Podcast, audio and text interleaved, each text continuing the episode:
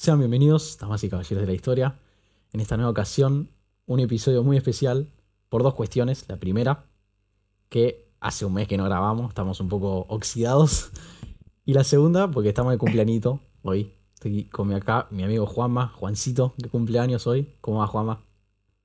¿Qué hace, querido? ¿Todo bien? Sí, hoy estamos de festejo, cumpleaños, 19, ya estoy grande, ¿viste? ¿Cómo pasa el tiempo? eh, Vale, vale que parezca 19, porque si el que me da más edad, re mal, ¿eh? No, mentira. Lo este, y tuvimos con parciales, así que sepan disculpar. La vida del estudiante en pandemia, Se hacían lo que estudiaba. complicada. Sí, es verdad. Tuve la razón. Pero bueno, eh, igual vamos a tratar un tema que se nos ocurrió bastante interesante, ¿no? Es algo que, no sé, no, sé- no sé cómo se nos ocurrió, la verdad. A vos se te ocurrió.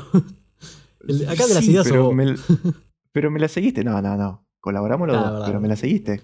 Sí, sí. Y o sí. sea, es un tema que, un periodo histórico que a mí personalmente no es mi favorito.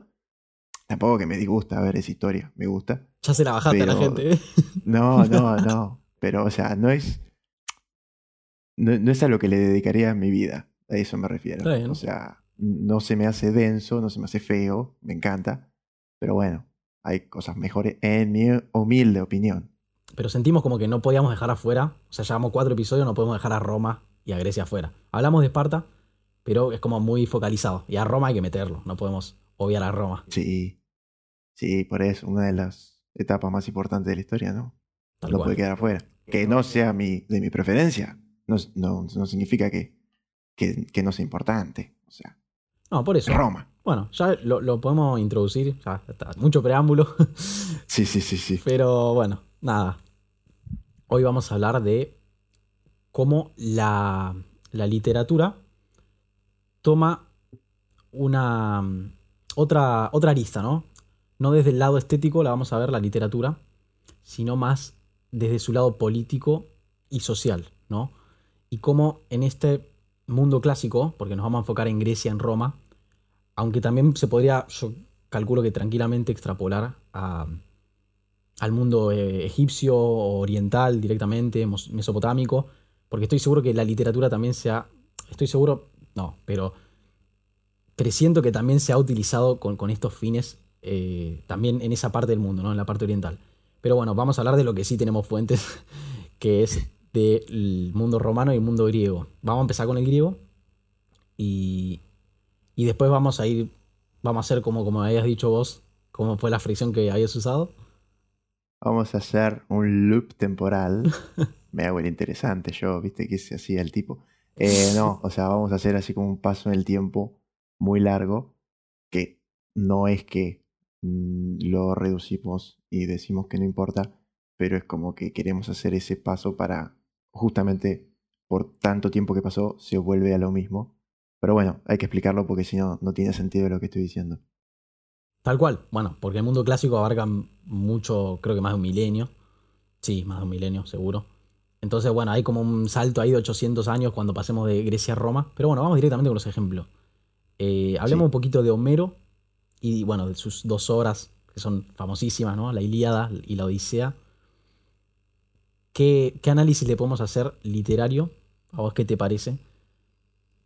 Desde la Mira, sí. primero, sí, primero que voy a, viste, que yo siempre se la bajo a todo el mundo, como que vengo acá a, arruinarle la vida a todo el mundo. Primero, voy a hacer así con el dedo. Primero, no se sabe si Homero existió. Segundo, no te rías. Empezamos No mal. se sabe, no se sabe si Homero, si existió, si fue él quien escribió las obras. No, no, no, no se sabe. Se le atribuye a él, pero no sé. Nadie sabe.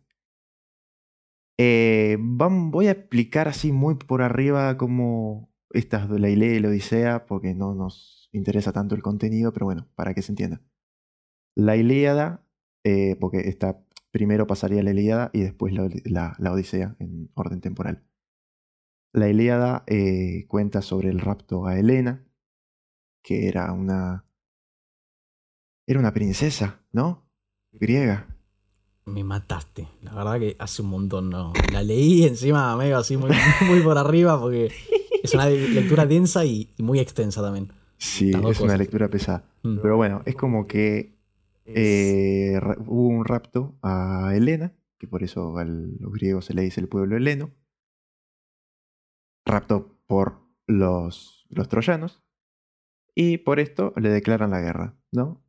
Eh, entre un montón de descripción, idas y vueltas, y porque la verdad que es larga la, la Ilíada, los griegos ganan con todo el, temita que en el video anterior conté que con el caballo de Troya, que tampoco existió, eh, los griegos terminan ganando. Y en la Odisea, una vez que, los griegos ganan, cuenta la historia de Ulises, mismo Odiseo, que fue un soldado griego que al momento que los griegos estaban volviendo a Grecia, se quedó, no se quedó, lo capturó una ninfa, creo que era.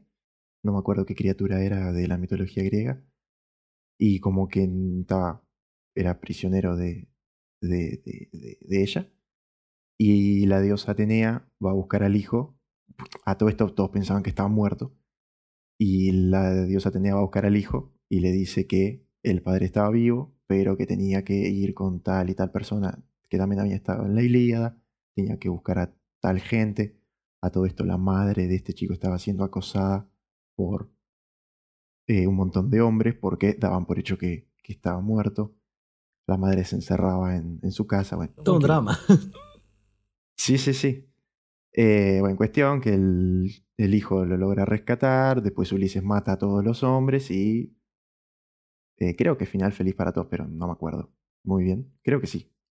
Sí, él vuelve con la mujer, Penélope, que era la que estaba llena de pretendientes. Y, después llega, reconoce a su hijo, ¿no? Sí, sí, sí, sí, eso sí. Por eso. Pero creo que final feliz para todos. Sí, sí, sí. Y no recuerdo mal. Por lo que yo tenía entendido, sí. Ahora, que, bueno, si querés explícalo vos, lo explico yo. Esto más o menos estamos ubicando, me olvidé decirlo, al momento que se escribió esto, eh, al 700, 800 antes de Cristo. más o menos para que nos ubiquemos en... Tiempito pasó. espacio, bueno, Grecia. Claro. Eh, no sé si quieres ir vos con las partes más técnicas a lo que nos queremos basar. No, y para explicar un poco, o sea, el contenido es importante, pero nosotros nos queríamos enfocar no tanto el lado estético, de si es una buena obra, si es lírica, si es bella, o sea, no desde el lado artístico, sino de la función que cumplió en ese momento. Como bien dijimos, no sabemos si es el verdadero autor, se cree que sí, pero no lo tenemos con certeza. Entonces, lo que, lo que podemos afirmar es que ah, tenía una función social, eh, cualquiera, independientemente del autor que la haya escrito, tenía una función social para el pueblo griego, ¿no? Y un par de enseñanzas, valores que se transmitían. Porque la, el objetivo principal de esta obra era educar al pueblo griego. Y, especialmente mostrando todos estos valores heroicos ¿no? que se ven en, tanto en Aquiles como en la Ilíada, o como eh, Ulises o Odiseo en la, en la Odisea, justamente. Sí, y todo esto que vos decías, ¿no? De las. Esto que me venías diciendo de las. Eh, de que educaba, la, la, las obras educaban. Ahora me voy a meter más con eso, pero algo que quiero también destacar es que las obras en sí muestran mucho de las conductas y las instituciones sociales de, de esa época, porque en este momento en Grecia no estamos hablando de, aristocracia ni de polis. Este momento eran los momentos en que había monarquía en Grecia. Eh, y por eso se muestran, por ejemplo, los basileus, las que serían como reyes pequeños. Reyes locales. Zonas. Creo que eso, sí. Eso, reyes locales. El Anax, que sería el rey supremo. Estaban las Em, la Jerusía, que era un consejo de ancianos. Es decir, todas las instituciones sociales más importantes de Grecia están reflejadas en las obras. También, en tanto a conductas, como dije recién, están, por ejemplo, los banquetes, que siempre se juntan a comer, yo no sé, tanto comían estos tipos. Eh, aparecen mucho los duelos, por ejemplo, cuando Aquiles mata a, a Paris, las asambleas, que siempre se juntan a discutir entre el Consejo de Ancianos, el ANAX, los Basileus. Es decir, hay un montón de, eh, de conductas y instituciones sociales que se ven reflejadas en estas dos obras. De, por ejemplo, esto estoy ejemplificando con la Ilíada. Ahora, en tanto que lo que vos decías antes de educar, ¿cuál sería el, fin acá? Nosotros dijimos de que la, se le atribuye a Homero la obra. No se sabe si le escribió él. En algún momento se tuvo que haber escrito. Pero ¿qué pasa? En un principio, estas dos obras se recitaban oralmente por los aedos. ¿Qué eran los aedos? Eran gente que se dedicaba a cantar de alguna manera estas obras de manera poética, o sea, como una poesía narrativa. Eh, y estos, esta gente son los responsables de la difusión de estas obras. Ahora, ¿qué pasa? Alguien en algún momento las escribió. Por eso hoy tenemos conocimiento de ellas. Porque en un principio eran recitadas oralmente. Como dije, no, no, no, no se escribía. Sí, aparte, o sea, es una fuente re rica para, para el mundo roma, para el mundo griego. Porque vos pensás, todo lo que decías vos, siglo VII, siglo VIII era muy escasa la, ya solo la escritura, no solo la literatura, la escritura era escasa. Por eso, imagínate todo lo que sacan de esta obra, ¿no? Lo, que decías vos, no solo los valores y cómo era la sociedad, o, el ideal que se tenía la sociedad, sino todas estas instituciones o, o, estos, sí, estos cargos, porque eran, claro, los cargos en el gobierno, como son el Anax, que en esta obra sería Agamenón en, en la Ilíada, y luego también los, los Basileus, que sería Aquiles, el rey local, y, creo que también Menelao. ¿Aquiles era el rey local? Perdón, te interrumpí. Sí, el, el Basileus, ¿no era, ¿no era Aquiles? Hay que chequearlo. pero me parece que no, sí, no, no sé. Bueno, y después estaba Menelao. Ignórenlo. sí, sí. Menelao en Esparta también, creo. Sí, ese sí. Ese también era el otro Basileus. Y después estaba el, en, en, Troya, no sé si era un Basileus ya, creo que no. Porque creo que era algo griego. No, no, era, era distinto, era otra cosa. Eh, pero bueno, lo, lo, que iba a decir, eh, que, con todo este, que no lo digo más, con todo este tema de educar, ¿qué se buscaba? buscaban, no te rías, buscaban un... Estas obras buscaban mostrar un paso en común que los una a los griegos, legitimarse ellos mismos con un paso en común, que los hagan más fuertes, ¿no? Como un sentido de unidad. Te digo patriótica ni de unidad nacional, porque tanto no, pero sí fortalecer su imagen. Es decir, mostrar las pasiones, tener valores, controlar las, las pasiones, el respeto, la devoción hacia los dioses. En las obras hay una mención, los dioses son como humanos en el sentido de que participan de igual manera que ellos, a ver, con todo el poder que tienen, ¿no? Eh, es como para hacer la sociedad más ordenada, todo de manera pedagógica. Por eso decimos esto de educar, de que las obras estaban para mantener el orden de alguna manera, pero no, cuando digo, cuando antes dije unidad, no en sentido unidad nacional como lo entendemos hoy, sino como que los griegos se unan en ese, ese ideal, llamémosle, ¿no?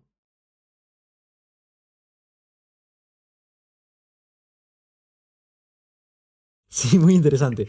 Eh, también, justo lo que nombrabas de los aedos, que eran estos que cantaban, y todo el tema de los banquetes. Bueno, a medida que va, van pasando los años, no tanto en el siglo VIII, pero ya unos 100, 200, 300 años después, van surgiendo las polis en Grecia y se empiezan a conformar, a estructurar las ciudades-estado, ¿no?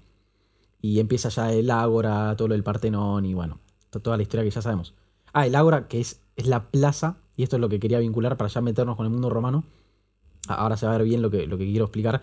El Ágora era la plaza donde, se, donde los griegos se reunían a discutir. Era, el espacio público que tenían las ciudades, estado de Grecia, las polis.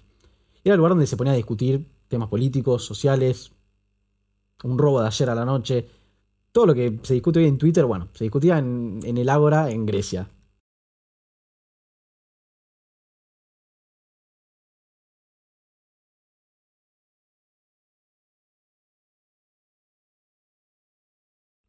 Claro, o sea, se ponían a discutir los temas. Uy, se tapó la cámara. Ahí está. Se ponía a discutir los temas del día a día, de la rutina, y, era ahí en, ese espacio público que se desarrollaba. Ah, bueno, era una analogía media. Sí, sí. Para... Muy, millennial lo tuyo. Claro, pero bueno, es para entenderlo. Y ahí es donde se empieza a desarrollar todo, se empiezan a ver bien los valores griegos así de la individualidad, la elocuencia y la peizo, que es la, fuerza de la palabra, ¿no? La fuerza de persuadir. Y esto, esto perdón, esto de la fuerza de la palabra que está diciendo ahora, muy importante. Acuérdense para no voy a spoilear, pero bueno, voy a spoilear porque se lo voy a terminar contando de alguna manera y él también, pero sí. acuérdenselo, fuerza de la palabra. Sí, esto se traslada después con la helenización, que la helenización se le llama a la, fusión de la cultura griega con todas las demás, ¿no? La fusión de la cultura griega con los persas es eh, una cultura helenizada. La fusión de la cultura romana con la griega, helenizada. La cultura macedonia, eh, macedónica, perdón, eh, fusionada con la griega. Para, sí, para explicarlo así, cuando Alejandro Magno se extiende, que se extendió demasiado, llevó con, él mismo toda la cultura griega a un montón de lugares. Eso para que la gente entienda. Él era de Macedonia, pero medio como que se sentía identificado con todos estos valores griegos. Por eso se, habla de una fusión. Y bueno, esto se traslada a Roma. ¿Y qué pasa? A los romanos que tenían todo, todos estos valores.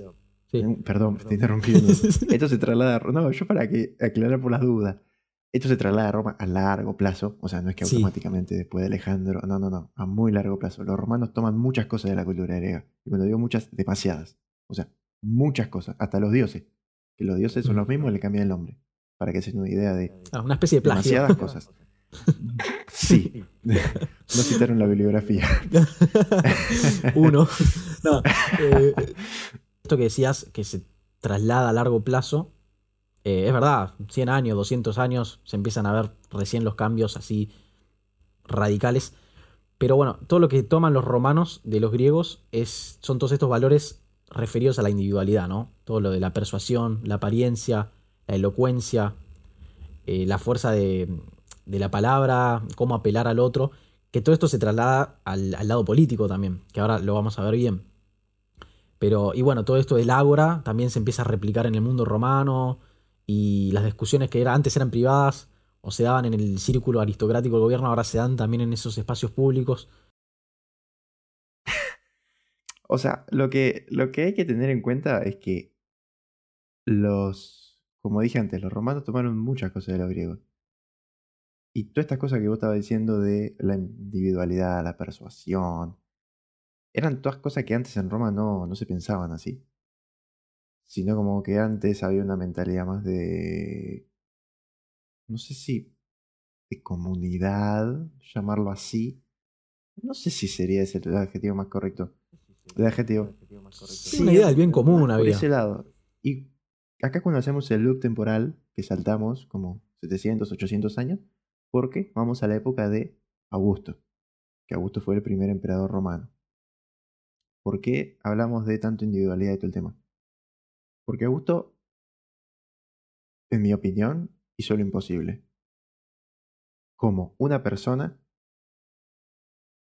después de periodos de tres guerras civiles, tres, y de inestabilidad política enorme, la economía estaba para atrás, estaba todo mal, como Augusto pudo imponerse a sí mismo, además de un montón de factores que no venimos a tocar acá, porque no terminamos más.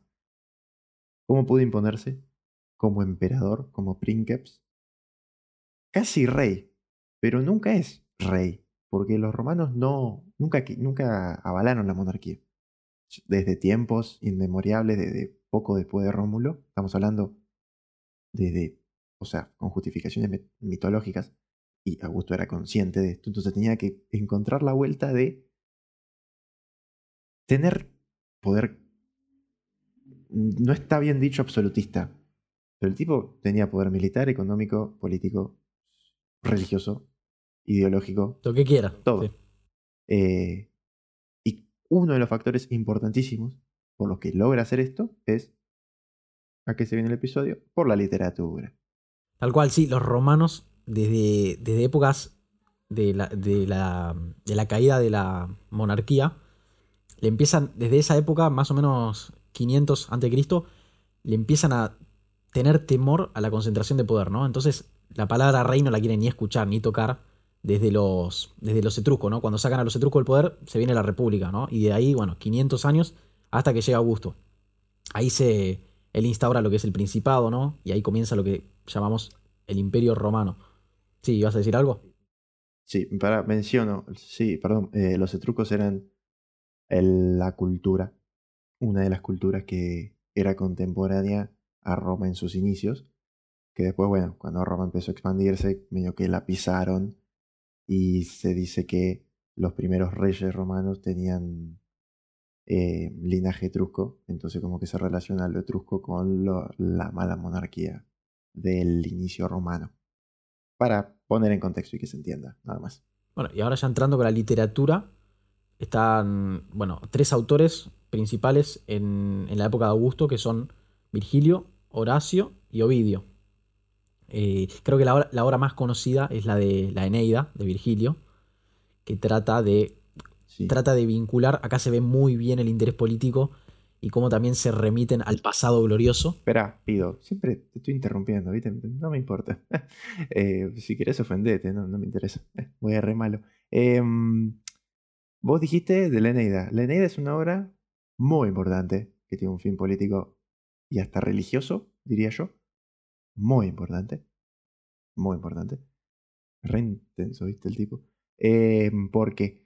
Porque ¿Qué, habla de Eneida? La Eneida habla de Eneas, que era un héroe troyano, que cuando Troya cae, o sea, nos estamos remontando a la Ilíada, a lo que decíamos antes, ¿no?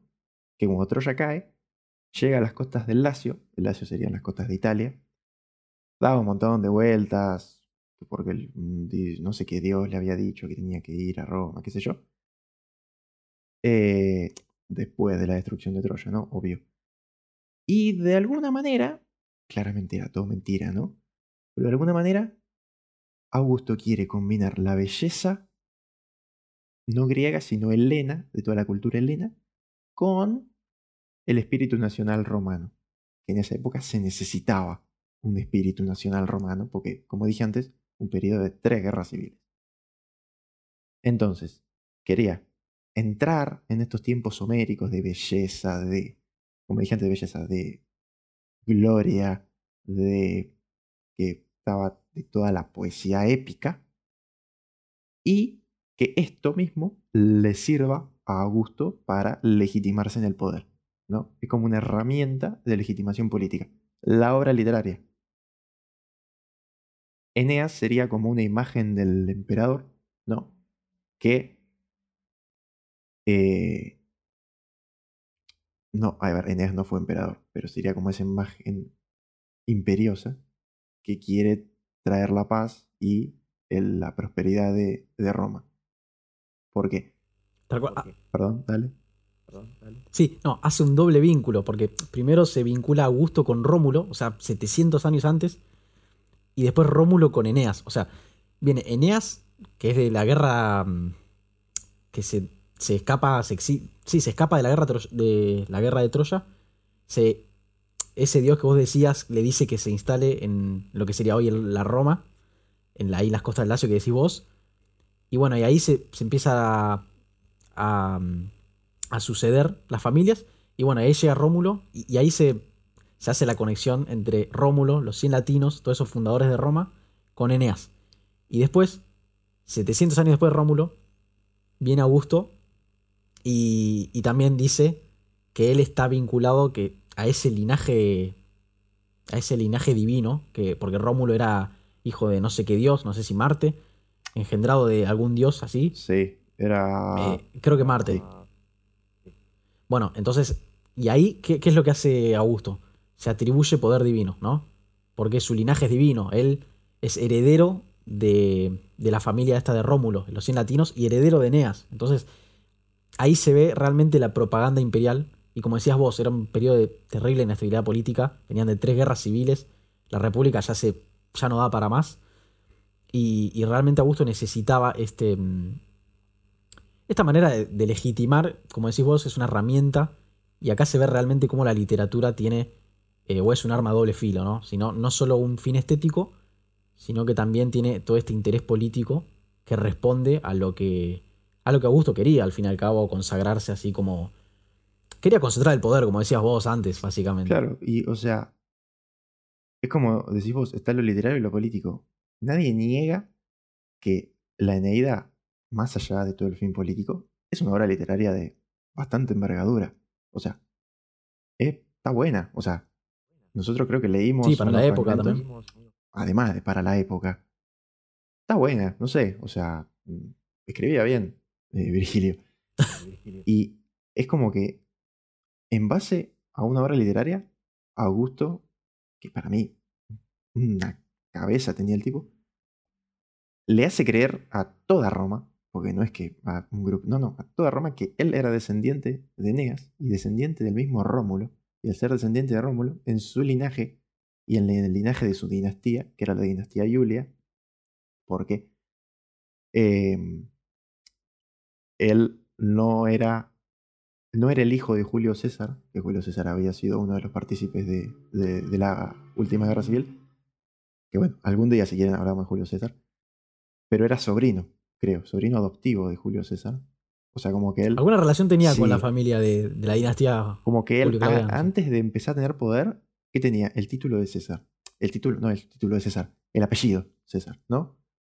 Entonces, como al hacer esto, ¿qué hace? Legitima y muestra a toda su familia y antepasados como divinos. O sea, no era joda el hecho de tener un antecedentes divinos. Era, te ponía más arriba que, todo el mundo. O sea, tenías linaje con los dioses. ¿Qué, más que eso Junto al poder militar que tenía, que era siempre en todas las esculturas, se lo, no en todas, en algunas se lo muestra con... Se me fue el nombre de la armadura, que tiene un nombre, la armadura romana. Pero algunas se lo ve con eso, en otras se lo ve vestido de... No es de sacerdote, porque sacerdote es un término cristiano, pero de, de lo que sería el sacerdote romano. O sea, de pontífice. Ah, pero pontífice es el papa. Es como. No, no, no, pero en, Roma estaba el, pontífice también. Bueno. Era como el cargo máximo de, religioso, sí. Augusto logró juntar todo el poder político, social, económico, religioso, todo. Y uno de los factores importantes, porque hubo muchísimo más, pero como dije antes, podemos estar hablando un montón de tiempo de Augusto, fue estas obras que fueron la de Horacio y Ovidio también, pero bueno, no viene al caso porque queríamos vincularlo con, para, una cosita más.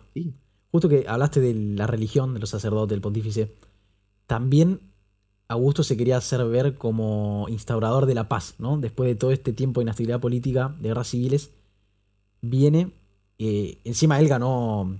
Se instaura ahí en el poder por ganarle la guerra, creo que a, Marco Aurelio, ahí en la batalla de, de Axio. Eh, sí, creo que era. Sí, me acuerdo de la batalla de ¿Marco Aurelio era? Marco, o Marco Aurelio o Marco Antonio, no me acuerdo. Alguno de esos dos. Sí que era la batalla de Axio que fue muy importante para él, pero no me acuerdo contra quién era ahora. Sí. importa, bueno. Yo le dije que este es mi tema favorito, así que me excuso con eso. no me acuerdo todos los detalles. Y bueno, ahí vienes como, como instaurador de la Pax Romana, ¿no? Y, y justamente no se legitima como divino, sino también como restaurador de la paz. Y, y ahí se empieza a ver en, el arte también, eso es muy interesante. O sea, en el arte fuera de la literatura, en las estatuas, por ejemplo, o en la. Sí, en los, en los cuadros también. Se lo, se lo ve como un poco más. con expresiones más relajadas, ¿no? Como que no, no implican tanto temor o miedo o, agresividad, sino como que pacífico, ¿no? Como que venía justamente a representar eso, el orden y la paz en Roma, después de todo este periodo que, del que ya hablamos. Exactamente. Eh, y bueno, eso era. No sé si hay mucho más que decir. Eso era lo que queríamos conectar, ¿no? Como dos obras de, de la antigüedad clásica con 700, 800 años de distancia eh, tuvieron influencia política y social en las sociedades griegas y romanas de cada una de su época, además de todo el rigor literario que, y, el, grosor y la importancia literaria que tienen, eh, destacamos que fueron utilizadas por, por, con, estos fines, para, bueno, como decimos, políticos y sociales, ¿no? Tal cual, una, manera de hacer propaganda que muchas veces la dejamos de lado y, es muy interesante también. O sea, uno se, se, enfoca en leer esta obra y quizás si no tiene este contexto ni se da cuenta. Pero estos, e, estas herramientas son, muy interesantes para, para, el análisis y obviamente nutren toda la, todo el contexto, porque uno se da cuenta de los ideales, de los valores, de cómo era la, sociedad y obviamente también cosas que vienen, o sea, que estaban corrompidas, porque viene de, toda la vida esto de, de querer manipular, porque al, fin y al cabo Augusto lo que estaba haciendo era tratar de manipular al pueblo para él congraciarse y hacerse con el poder. Y bueno, esto se remonta desde hace, como estamos viendo, desde hace siglos, quizás cosas que hacen, siguen haciendo los políticos hasta hoy en día. Y, nada, eso, creo que ya más que, más que eso ya, podemos concluir. ¿Y, qué opinas? No, sí, eh, el mensaje está transmitido, creo, como queremos hacer siempre. Eh, y, nada, queremos destacar la, la importancia de, leer, así que lean, lean mucho, que hace bien. Re papá, ¿viste? Que se hacía. Este. pero. Eso, queríamos. Va, siempre, siempre termino los videos diciendo eso. O los podcasts, diciendo eso. El mensaje está transmitido. siempre digo lo mismo, basta, Dios. Tengo que cambiar un poco. Bueno, ya está. Así que bueno. Y ahora ya, para cerrar, eh, bueno, pedimos disculpas por este retraso de un mes. Está justificado, creo yo. sí, está justificado. Pero bueno, no, pasa nada. Ya, como decimos en los otros videos, nos pueden escuchar tanto en Spotify, en Anchor, en Google Podcast, si es que están en YouTube. Y al revés, lo mismo, viceversa. Si están en Spotify o en otra plataforma de audio, nos pueden escuchar en YouTube, que ahí estamos incluso con video, que se hace un poquito más dinámico, un poco más entretenido. Y nos ven las caras, que también es importante, lo que siempre decimos. Y nada más, si lo pueden compartir, tampoco nos enojamos. También suscríbanse, denle like. Ya por mi parte me despido. Gracias por estar ahí. O sea, como, claro. como, decimos siempre. Eh, si no, bueno, bien ahí. No, no, no nos vamos a enojar tampoco. Todo piola. Todo piola, como yo siempre. Así que bueno, un placer como siempre, querido. Dale, nos vemos. Hasta la próxima.